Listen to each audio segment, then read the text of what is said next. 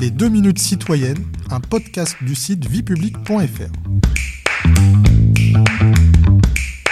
Bonjour à tous, je suis Guillemette, rédactrice pour le site viepublic.fr et je vais aujourd'hui vous parler du statut de la Nouvelle-Calédonie.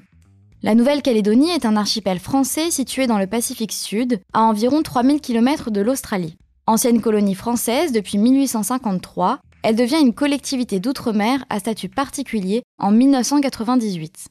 Comment s'organise le territoire? La Nouvelle-Calédonie est divisée en trois provinces. La province Nord, la province Sud et la province des îles Loyauté. Chacune d'elles possède une assemblée délibérante et dispose de représentants au Congrès de la Nouvelle-Calédonie. Comment le territoire est-il gouverné?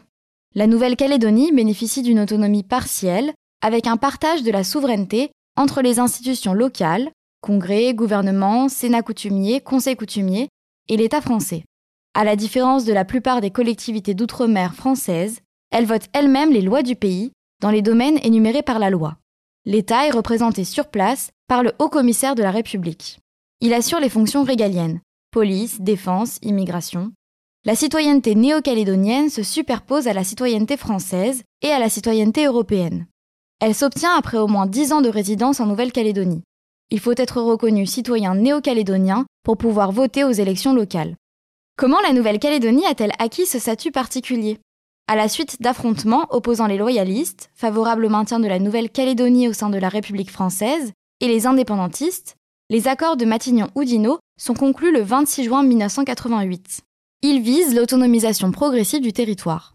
Dix ans plus tard, L'accord de Nouméa, signé entre l'État français, les indépendantistes et les loyalistes, prévoit la poursuite de la revalorisation de la culture kanak, le peuple autochtone mélanésien de l'archipel, la création de nouvelles institutions et le transfert de nouvelles compétences à la Nouvelle-Calédonie dans l'attente d'un référendum d'autodétermination reporté à 2018 au plus tard.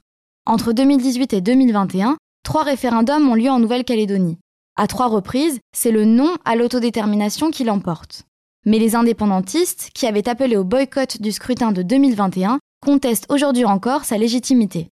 Qu'en est-il aujourd'hui? Après deux ans de blocage politique, l'exécutif a relancé les discussions sur l'avenir institutionnel de la Nouvelle-Calédonie. Un nouveau cycle de négociations entre indépendantistes, loyalistes et le gouvernement a commencé en juillet 2023. Vous pouvez réécouter ce podcast et toutes nos séries sur vos plateformes préférées et notre chaîne YouTube. N'hésitez pas à vous y abonner. Et pour en savoir plus, rendez-vous sur notre site internet viepublic.fr et nos réseaux sociaux. On se retrouve très bientôt. Au revoir à tous.